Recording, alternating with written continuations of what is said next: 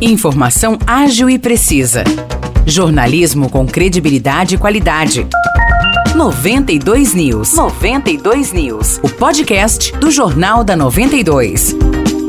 Oi, pessoal, tá no ar o último episódio do podcast 92 News de 2023. Aqui Nicolas Santos, me acompanha Maurice Projan. Tudo tranquilo, Maurice? Fala, Nicolas, tudo tranquilo? Bora lá então para um episódio cheio de informações nesse final de ano. Espírito Santo do Pinhal está com inscrições abertas de processo seletivo para merendeira, servente e auxiliar de educação infantil. As inscrições devem ser realizadas exclusivamente pela internet no site www.consulpan.com.br até o o dia 19 de janeiro. Para os cargos de merendeira e servente não é necessário ter o ensino fundamental completo. Já para o cargo de auxiliar de educação infantil é preciso ter ensino médio completo e ser mulher. A prova objetiva está prevista para ser feita no dia 18 de fevereiro de 2024. Agora uma notícia policial: um homem de 27 anos foi preso após furtar 18 bicos de inox da fonte da Praça da Catedral no centro de São João da Boa Vista. De acordo com a polícia, uma equipe foi acionada após uma denúncia de furto. Ao abordar o suspeito, nada foi encontrado. Mas aí, em buscas pelo local, os policiais constataram que os bicos estavam no gramado fora da fonte. Questionado, o suspeito negou ter retirado os objetos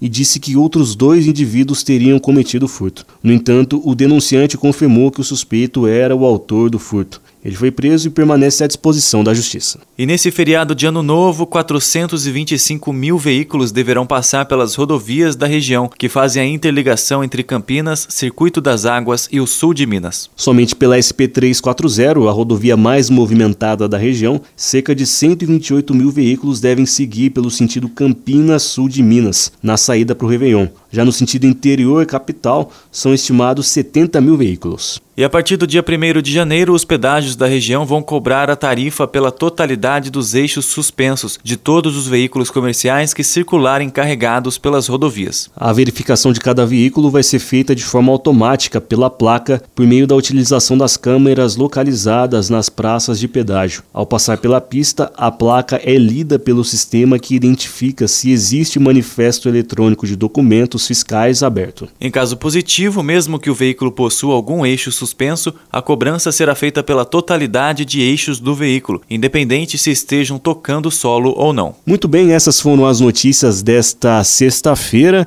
E se você quiser conferir aí mais detalhes de cada notícia que citamos, é só ir lá no nosso Facebook 92FM São João e conferir nosso jornal na íntegra. Um feliz ano novo para todo mundo, muitas realizações e nos encontramos no próximo episódio já em 2024. Valeu, Morrice, feliz ano novo. Valeu, Nicolas, feliz ano novo para você também, para todo mundo que está nos ouvindo e até o ano que vem.